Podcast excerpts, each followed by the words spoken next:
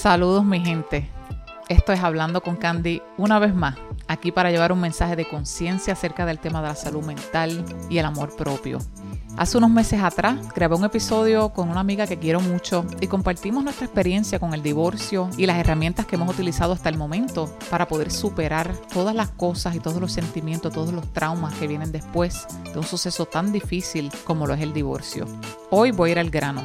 Tengo una invitada que es muy especial para mí y el tema del que estaremos conversando hoy es un tema del que hasta hace unos pocos años atrás se conocía muy poco. Esta condición de salud mental hoy día está afectando principalmente a los jóvenes y por eso quise traer a mi invitada de hoy, para hablar de su experiencia con esta condición a través de los años. ¿De qué estoy hablando? De la dismorfia, algo que viví bien de cerca, ya que mi invitada de hoy es mi hermana.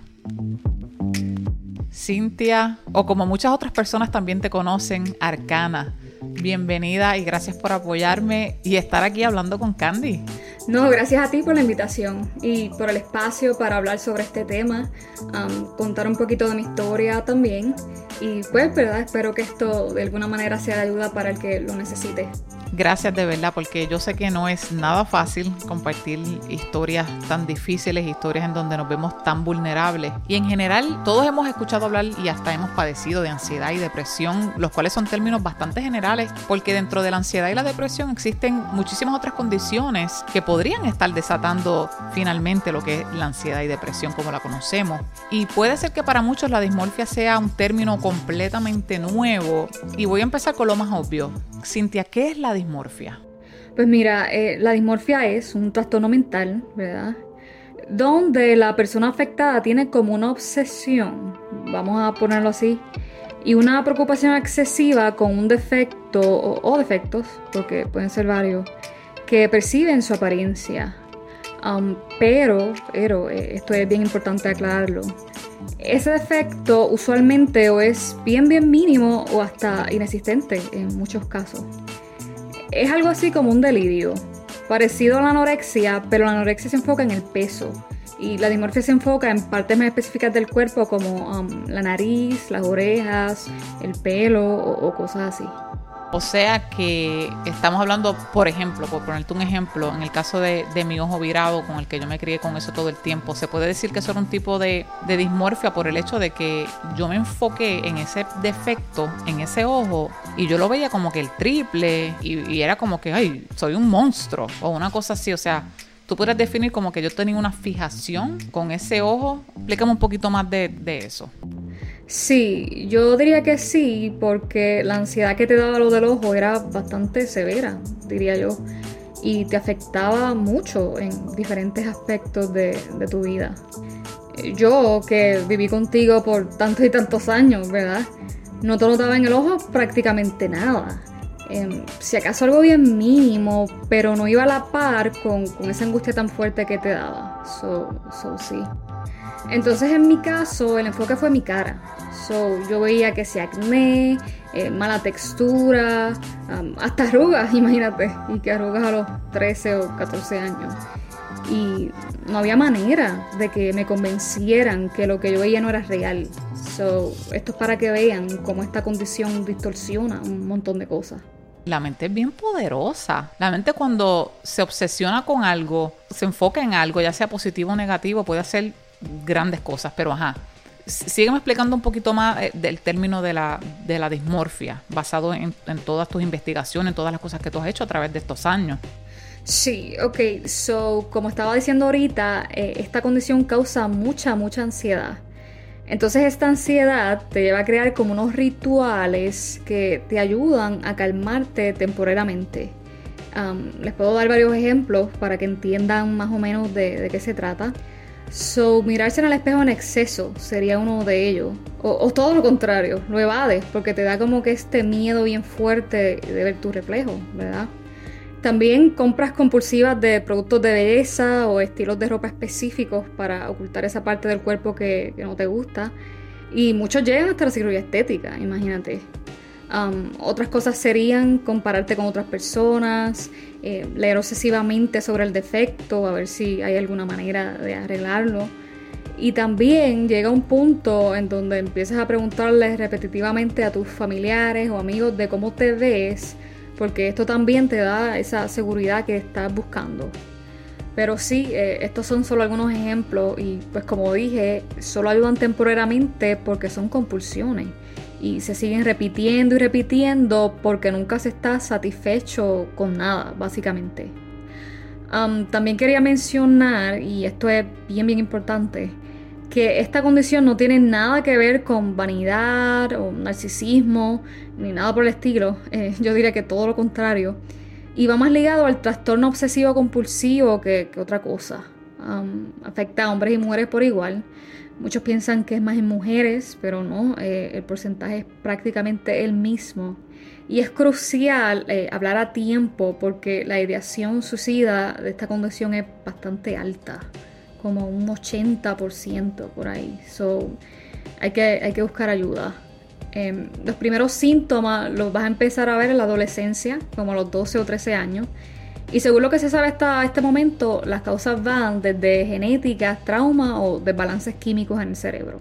O sea que estos síntomas se empiezan a ver en la adolescencia temprana. Bueno, sí, me acuerdo contigo, la adolescencia temprana era prácticamente una niña empezando tu adolescencia. Y es increíble ver cómo estas cosas que en, ese momento parecen cosas bobas o cosas que a veces en las familias pues no se entienden, cómo esto va desatando ese sistema de alarma, que es lo que yo siempre digo, esa alarma que está prendida todo el tiempo porque estás asustada por algo, porque te estás viendo en el espejo, estás viendo algo que nadie más ve, ¿Cómo, ¿Cómo, uno le explica eso a, las personas? ¿Cómo ellos entienden lo que tú estás viendo? Es una condición mental y lo que tú estás viendo nadie más lo ve y debe sentirse terrible y, por eso es que te entiendo, porque, o sea, si vamos a ver estas condiciones de salud mental, todas se parecen un poco en el sentido de que generan este trauma y más adelante en la vida esta ansiedad, depresión y, y cosas de las que de verdad uno no le quiere desear a nadie nunca. Pero, ok, ya definimos la, dismorfia, tenemos un, concepto general de lo que es,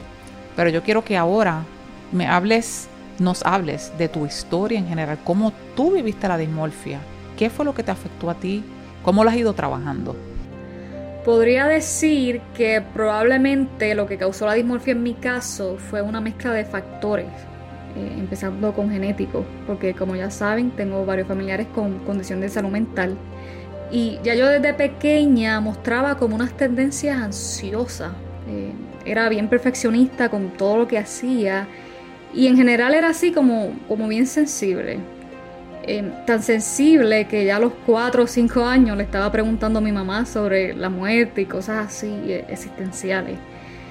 De hecho, de hecho, ella me cuenta que un día le dije, ¿para qué pasar tanto trabajo y sufrir si nos vamos a morir anyways? So, ya se puede imaginar por, dónde iba la cosa. Eh, también otra de las causas fue factores ambientales, porque vi y viví cosas fuertes.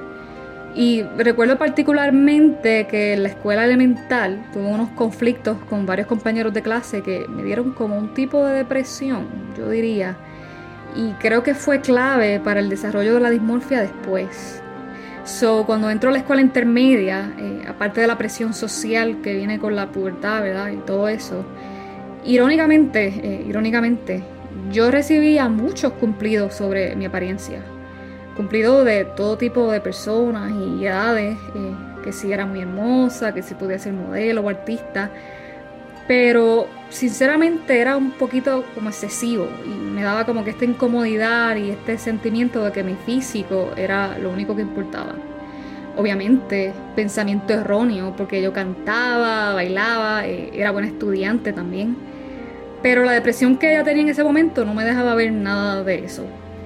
Ahí es cuando la obsesión empieza a crecer, a crecer, a crecer y, este miedo de decepcionar a la gente. Y entonces en ese momento comienzo a hacer los rituales que les hablé ahorita. Háblame de tus rituales en particular. O sea, yo, yo los conozco, gente. Yo sé cuáles, cuáles fueron estos rituales o la mayoría de ellos, pero quiero que comparta cuáles eran esos rituales eh, en una niña, adolescente, 13 años. Compártenos eso. ¿Qué, qué, qué era lo que tú hacías?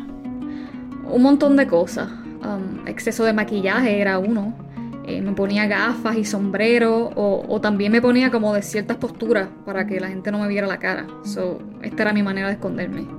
Me miraba en el espejo muchísimo también, pero llegó un punto en que los tapaba todos, todos los de la casa, porque me daba esta compulsión que yo considero era de las peores que me dio de apretarme la cara y que para supuestamente arreglarla, y lo que hacía era peor, me sacaba sangre y pedazos de piel, era horrible, horrible, horrible.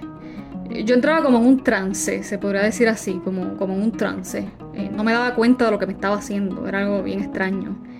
Y después me sentía culpable y el ciclo volvía a empezar porque no había manera de, de que me vieran así. Um, otra de las cosas fue que dejé de comer ciertos alimentos importantes para esa etapa de desarrollo. Porque pensaba, no sé, que me iba a empeorar el acné o otras cosas. Y esto me afectó un montón físicamente, hormonalmente y probablemente, no lo dudo, eh, empeoró mi estado mental. So, esto controla muchas cosas. Eh, imagínate, yo me maquillaba hasta en la casa para que papi y mami me vieran. Eh, así de fuerte es esto. Imagínate, o sea, los papás de uno hacían y siempre hicieron lo mejor que pudieron con la poca información que tenían acerca de esto, incluso con ninguna información, porque es que los temas de salud mental en general no se hablaban o no se profundizaban sobre ellos y era como que cómo tú podías estar en ese constante, constante, constante sufrimiento interior de un adolescente que a lo mejor parecía pues, oh, es normal, encerrada o introvertida, etcétera, aunque pudieran sospechar algo. Y cómo ellos hicieron lo mejor que pudieron con, con la poca información que tenían. O sea, es, es fuerte. Sí, bien, bien fuerte. Y yo también sabía fingir bastante bien por lo que estaba pasando. No tan solo porque no los quería preocupar, pero también me daba mucha vergüenza. Eh, vergüenza de que, no sé, pensaran que era vanidad o algo así, tú sabes. So, no fue hasta que la condición se apoderó por completo cuando tuve que hacer algo. Cuando dice apoderándose por completo, ¿a qué te refieres exactamente? O si hay algún evento específico que tú dices, wow, eh, aquí caí bien profundo en esta oscuridad que es la dismorfia. Perdí mi identidad, eh, así como que lo podía describir, porque dejé de hacer todas las cosas que me llenaban, literalmente. Eh, dejé de cantar, de escribir, le tenía terror a las fotos o, los videos también. Y esto me costó oportunidades, me costó amistades. Eso pues, básicamente me quedé como vacía por dentro. Yo ni siquiera salía de la casa, imagínate. Entonces ahí tuve que dejar la escuela superior porque la ansiedad que tenía era severa ya. So, tuve que buscar otras alternativas para terminar ese grado de la casa. Ahí es cuando le digo a mis papás sobre todo lo que me estaba pasando y decidimos buscar ayuda profesional. ¿Y cuáles fueron los, los, próximos pasos que tomaron? Porque tú todavía eras un adolescente, como 14, 15 años, menor de edad. Entonces, ¿cómo tú en conjunto con, con, con tus papás lo, lo, trabajaron? ¿Cuáles fueron esos, esos primeros pasos para trabajar la dismorfia? Pues fuimos a un psicólogo psiquiatra primero, pero él no sabía mucho de ese tema tampoco, porque en Puerto Rico la dismorfia era prácticamente desconocida para ese tiempo. So, le conté así más o menos sobre mis síntomas y, de lo que había leído y eso, y pues al final decidió medicarme con antidepresivo. Yo personalmente considero que no fue la mejor opción, porque esos medicamentos tienen otros efectos a largo plazo, especialmente para un adolescente en desarrollo, que era mi caso, pero pues se hizo lo que se pudo en ese momento. Eh, hay otras opciones, hay otras opciones como la terapia cognitivo-conductual, que trabaja el problema desde la raíz y, te ayuda a crear hábitos nuevos. Esto ayuda mucho también. Pero lo que me ayudó a mí personalmente fue la exposición al miedo directamente. O sea, cuando tú dices exposición que te ayudó, la, la exposición te ayudó a poder empezar a salir. Sí, sí, sí, que empecé a salir y a interactuar más con la gente. Em, también dejé de usar maquillaje completamente y pues dejé que me vieran así. Eso sí, lo que me llevó a ese punto es una historia larguísima que probablemente necesite otro podcast, pero sí, como que me dejó de importar todo eso. Fue bien, bien difícil primero, pero después me di cuenta que pues no me morí, eh, nadie me dejó de querer. Eh, muchos ni se dieron cuenta que estaba haciendo algo distinto, so, poco a poco pude tener como que más control sobre mi mente.